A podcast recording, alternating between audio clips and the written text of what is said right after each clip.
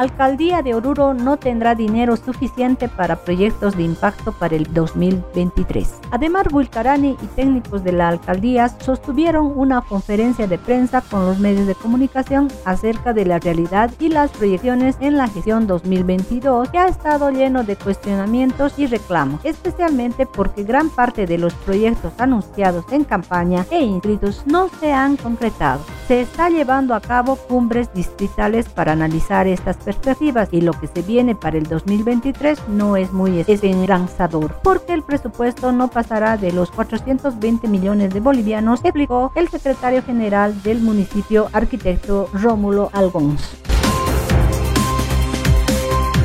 Encontraron un cuerpo sin vida en la ex terminal. Una persona que presumiblemente sería bebedor consecutudinario fue encontrado sin vida bajo en uno de los ingresos de la ex terminal de buses. Personal policial se percató de la existencia del fallecido cuando realizaba el patrullaje correspondiente. Presumiblemente las causas de muerte serían por hipotermia producto de las bajas temperaturas, indicó el capitán Víctor Hugo Saavedra, director de la terminal.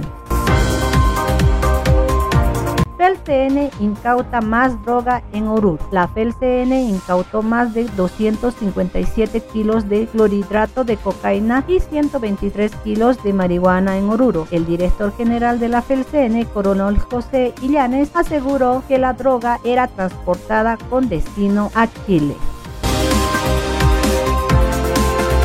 TVN lleva el mensaje de el arte de beber inteligentemente.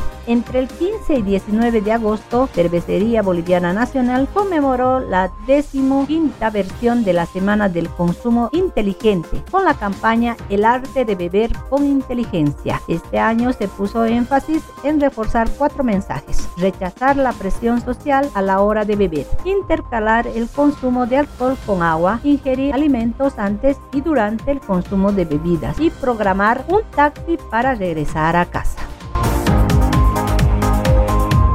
Diputada orureña del MAS buscará declarar patrimonio cultural al Museo Evo Morales. La diputada del Movimiento al Socialismo por Oruro, Lili Bernabé, buscará declarar como patrimonio cultural turístico al Museo de Evo Morales que se encuentra en Orino para que el gobierno central se encargue de cubrir los gastos de refacción que demanda la deteriorada infraestructura. Limber Maceiros, ex asambleísta, reveló que el Museo de Evo Morales en la localidad de Orinoca se encuentra deteriorado y precisa labores de restauración que demandarían más de 2 millones, pero ni la gobernación ni el municipio de Andamarca y menos el gobierno central quieren hacerse cargo de este gasto.